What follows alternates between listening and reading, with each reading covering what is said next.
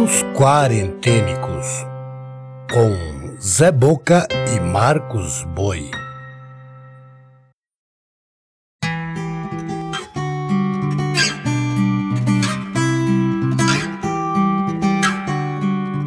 Olá, eu sou Zé Boca, contador de histórias. Esses são os contos quarentênicos, manifestações das inquietações de dois artistas eu e o músico Marcos Boi, em períodos de confinamento. Apresentamos pequenos conjuntos litero-musicais, agrupados de dois em dois, com textos em verso e em prosa, narrados, sonorizados e editados. A curadoria e narração são do Zé Boca, e a trilha sonora e edição final ficam por conta de Marcos Boi.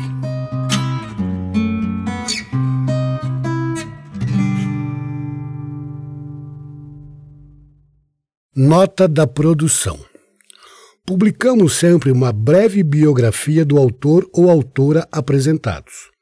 Porém, alguns são recorrentes. Nesse caso, optamos por fazer a apresentação do seu perfil apenas na primeira aparição.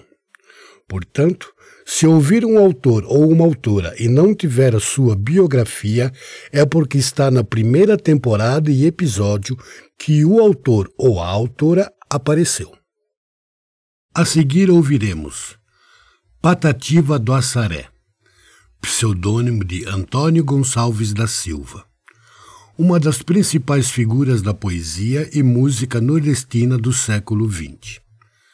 Segundo filho de uma família pobre que vivia da agricultura de subsistência, cedo ficou cego do olho direito por causa do sarampo.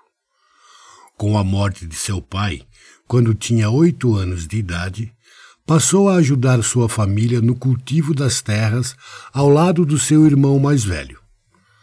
Aos doze anos, frequentava a escola local, na qual foi alfabetizado, por apenas alguns meses.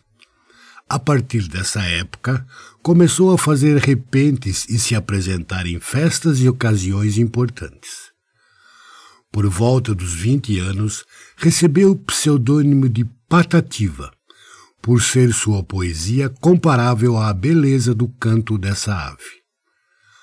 Patativa do Assaré nasceu em 1909 em Assaré, no Ceará, onde morreu em 2002.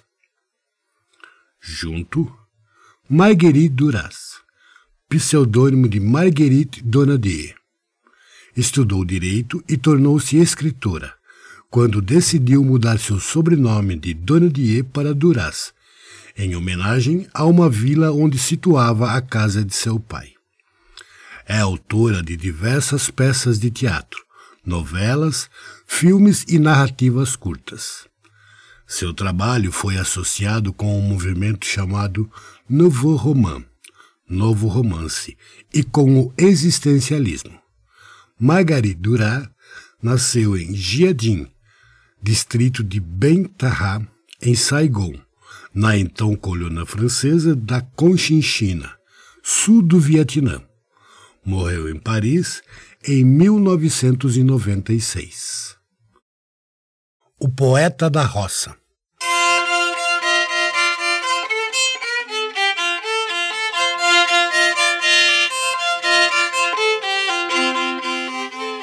Sou filho das matas, cantor de mão grossa. Trabalho na roça, de inverno e de estio. A minha choupana é tapada de barro. Só fumo cigarro de paia de milho.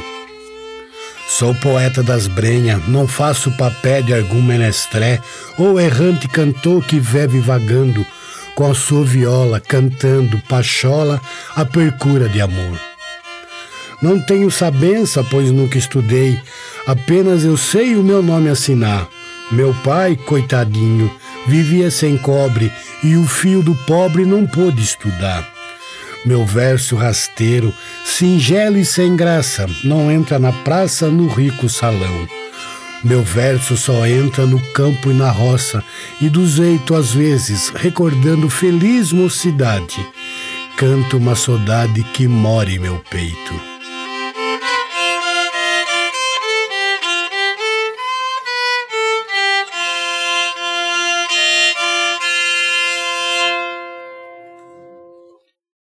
Patativa do Assaré em Cante lá que eu canto cá.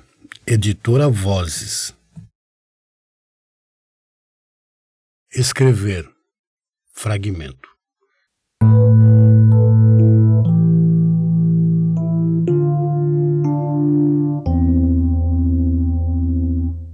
É numa casa que a gente se sente só. Não do lado de fora, mas dentro. Em um parque há pássaros, gatos, e de vez em quando um esquilo, um furão. Em um parque a gente não está sozinha. Mas dentro da casa a gente fica tão só que às vezes se perde. Só agora sei que permaneci na casa dez anos, sozinha.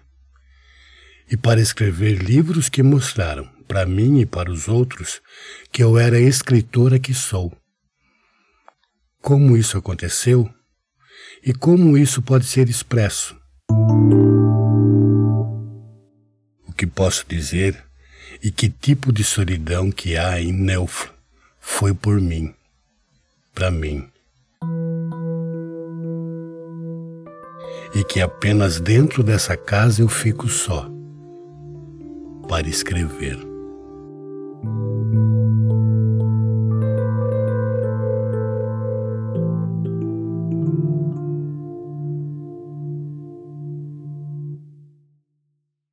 Marguerite Duras em Escrever. Tradução Lucine Guimarães. Editora Relicário. Na sequência teremos Carolina Maria de Jesus, escritora. Filha ilegítima de um homem casado, foi maltratada durante toda a sua infância. Aos sete anos, sua mãe a obrigou a frequentar a escola, depois que a esposa de um rico fazendeiro decidiu pagar seus estudos. Mas ela interrompeu o curso no segundo ano tendo já conseguido aprender a ler e a escrever e desenvolvido o gosto pela leitura. Como sua mãe tinha filhos ilegítimos, a família foi excomungada da Igreja Católica. No entanto, Carolina não negava sua religiosidade, referindo-se a Deus no seu diário. Em 1937, sua mãe morreu e ela se viu impelida a migrar para a metrópole de São Paulo. Carolina construiu sua própria casa, usando madeira, lata, papelão e qualquer material que pudesse encontrar. Saía todas as noites para coletar papel, a fim de conseguir dinheiro para sustentar a família. Em 1947, aos 33 anos, Desempregada e grávida, Carolina instalou-se na extinta favela do Canindé, na zona norte da cidade de São Paulo, no momento em que surgiam na cidade as primeiras favelas. Ao mesmo tempo em que trabalhava como catadora, registrava o cotidiano da comunidade onde morava nos cadernos que encontrava no material que recolhia, que somavam mais de vinte. Um desses cadernos, um diário que havia começado em 1955, deu origem ao seu livro mais famoso, Quarto de Despejo, Diário de uma Favelada, publicado em 1960. Carolina Maria de Jesus nasceu em 1914 em Sacramento, Minas Gerais, e morreu em São Paulo, capital, em 1977. Junto, Giovana Pagel, jornalista, editora, atriz, pesquisadora e escritora. Trabalhou em veículos como revista Isto é Dinheiro, Agência de Notícias Brasil Árabe, TV Educativa de Porto Alegre, TV Unicinos e Jornal NH. Como atriz, atuou em diversos espetáculos teatrais e é cofundadora da Companhia do Pássaro Voo e Teatro. É mestre em comunicação e semiótica pela PUC São Paulo. Pesquisa redes feministas e, desde 2018, integra o grupo de pesquisa Extremidades, redes audiovisuais, cinema, performance. Além disso, também participa do Lab Extremidades, que tem como objetivo fomentar processos de ativação de estudos, oficinas e encontros abertos ao público relacionados às novas estéticas, às práticas sociais e às produções artísticas multimídia. Giovanna Pagel nasceu em 1975 na cidade de 3 de Maio, no Rio Grande do Sul. Quando gravamos esse texto, está com 47 anos. Humanidade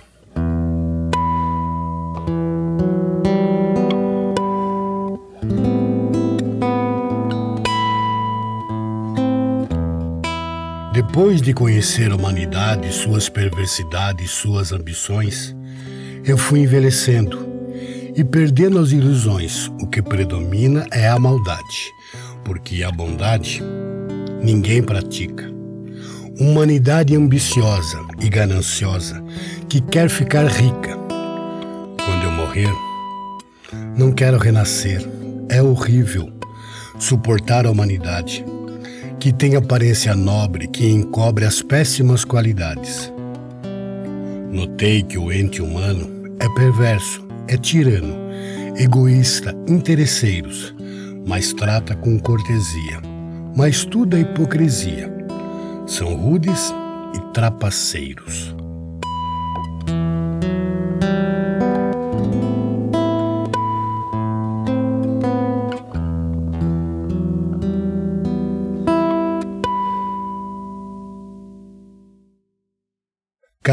Maria de Jesus em Meu Estranho Diário, editora Xamã. Toda mulher já ouviu isso.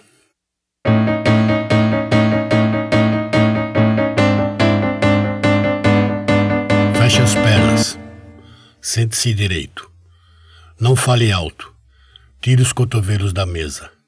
Seja boazinha. Seja paciente. Não seja muito simpática. Não seja chata. Controle seus impulsos. Você provocou. Não saia sozinha. Não viaje sozinha. A culpa é sua. Não seja muito magra. Não seja muito gorda. Não use roupa curta. Não saia de cara lavada. Não use muita maquiagem. Você provocou. Não seja muito extrovertida. Não tenha amigos homens. Não se ofenda com brincadeiras. Não leia muito. Não questione. Não fale tudo o que pensa. Não fique deprimida. A culpa é sua. Trabalhe. Seja independente. Não seja muito independente. Não seja egoísta. Namore, case, tenha filhos. Não tenha muitos filhos. A responsabilidade é sua. Cozinhe, limpe, lave, passe. Cuide de tudo e de todos. Aguente firme. Pague as contas. Não reclame. Ignore a TPM. Engula o choro. Agradeça. Sorria e acene. Diga sempre que está tudo bem. Ser mulher em uma sociedade patriarcal e machista ainda é viver com medo e sob pressão.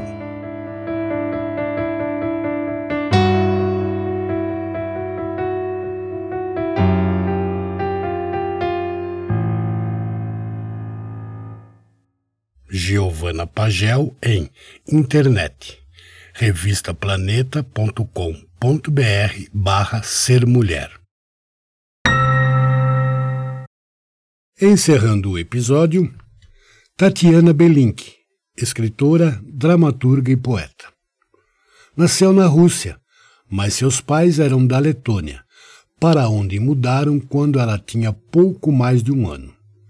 Sua mãe era dentista, feminista e comunista. Seu pai, estudante de psicologia. Em 1929, em parte por conta das dificuldades socioeconômicas da crise de 29, ela, os dois irmãos e os pais radicaram-se no Brasil, fixando residência na cidade de São Paulo. Em 1940, casou-se com o médico e educador Júlio Gouveia. Tiveram dois filhos. Tatiana teve como grande paixão e objetivo de vida escrever para crianças. Na década de 1940, começou traduzindo e criando peças infantis, em parceria com o marido. Logo foram convidados para a TV Tupi. Em 1948, produziram, dentro da casa do casal, a primeira versão do Sítio do Pica-Pau Amarelo, de Monteiro Lobato. Em 1985, despontou como escritora de livros, trabalhou na TV Cultura, na Folha de São Paulo e no Jornal da Tarde. Em 2010, foi agraciada com a comenda Ordem do Ipiranga, pelo governo do estado de São Paulo. Tatiana Belink nasceu em 1919 em Petrogrado, depois São Petersburgo, na Rússia, e morreu em São Paulo, capital, em 2013. Junto, Moacir Sclier, escritor brasileiro. Moacir Jaime Sclier. Seus pais eram judeus provenientes da região da Bessarábia, então pertencente ao Império Russo, que migraram para a América em busca de melhor sorte instalando-se em Porto Alegre, no Rio Grande do Sul. Moacir passou a maior parte da infância no Bonfim, o bairro porto-alegrense onde se instalou a maioria dos judeus que escolheu a capital do estado para morar. Foi alfabetizado pela mãe, que era professora primária. A partir de 1943, cursa a Escola de Educação e Cultura, conhecido como Colégio Yiddish. Em 1948, transferiu-se para o Colégio Marista Rosário, concluindo o ensino médio. Formou-se e atuou em medicina, em paralelo à carreira de escritor. Publicou mais de 74 livros, seu estilo leve e irônico lhe garantiu um público bastante amplo de leitores e, em 2003, foi eleito para a Academia Brasileira de Letras, tendo recebido antes uma grande quantidade de prêmios literários, como o Jabuti, em 1988, 1993 e 2009, o Associação Paulista dos Críticos de Arte, em 1989 e a Casa de las Américas, em 1989. Moacir Sclier nasceu em 1937, em Porto Alegre, no Rio Grande do Sul, onde morreu em 2011. Contamos com a participação especial do músico Vini Lima. Cinco trovinhas para duas mãozinhas.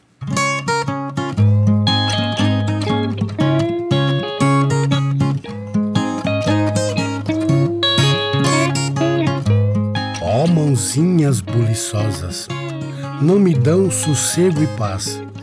Volte e meia elas aprontam uma renação zastras. Tacam bola na vidraça, jogam água pelo chão, puxam pelo rabo gato, metem dedos no pirão. Quebram patos, batem portas, botam som alto no ar. Ó oh, mãozinhas irrequietas, como sabem arreliar.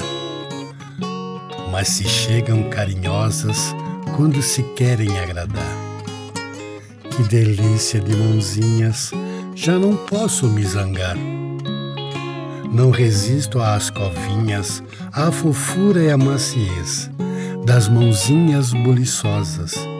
Me derreto de uma vez.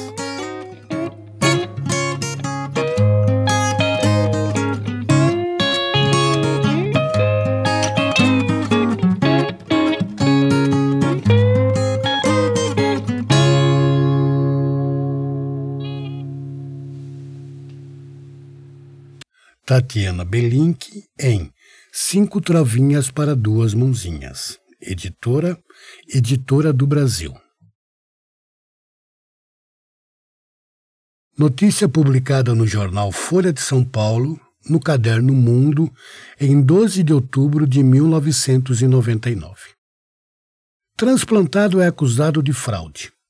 O neozelandês Clint Hahn que entrou para a história da medicina ao receber o primeiro transplante de mão, está sob investigação policial. Ele teria utilizado, na França, o cartão de crédito de um amigo para pagar contas de hotel e telefone, além de desviar dinheiro. As mãos fraudulentas. Fragmentos. Texto editado.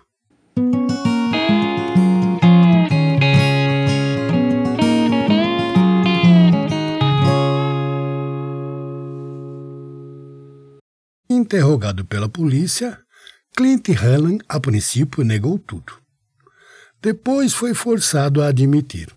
Tinha, sim, cometido os atos fraudulentos de que é acusado. Mas acrescentou em sua defesa que isso acontece pela primeira vez. No passado, afirmou, eu era escrupulosamente honesto Jamais me ocorreria enganar a quem quer que seja. Sustentou que essa mudança de conduta verificou-se depois da operação a que foi submetido. Bradou: Esta mão, esta mão que não era minha e que me foi transplantada, esta mão alterou a minha vida.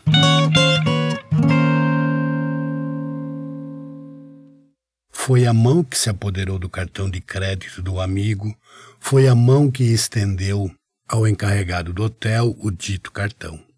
Foi a mão que se apossou do dinheiro de outros. Está convencido, porém, de que a mão transplantada trouxe consigo a sua própria carga de maldade, de malícia. E perguntou-se: qual terá sido o seu passado? O passado do doador. Ouviu falar que no Brasil um homem cortou a própria mão para enganar o seguro. Tenha certeza de que foi uma mão desse tipo que ele recebeu. Mãos fraudulentas, sabe-se, são capazes de atravessar o oceano para dar continuidade à sua carreira de transgressões.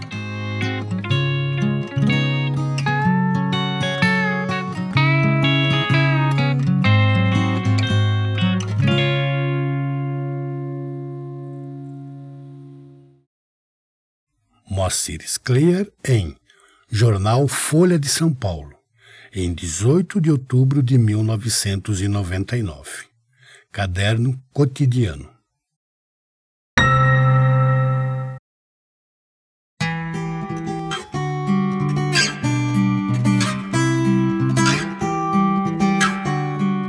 Você acabou de ouvir Contos Quarentênicos. Se desejar fazer críticas, sugestões ou outros comentários, pode usar as redes sociais do Zé Boca e do Marcos Boi, ou pelo e-mail contosquarentenicos@gmail.com. Também é possível colaborar com esse trabalho, doando qualquer quantia pelo Pix. A chave é o e-mail contosquarentenicos@gmail.com. Outras formas de apoiar você encontra na descrição desse episódio. Até o próximo episódio.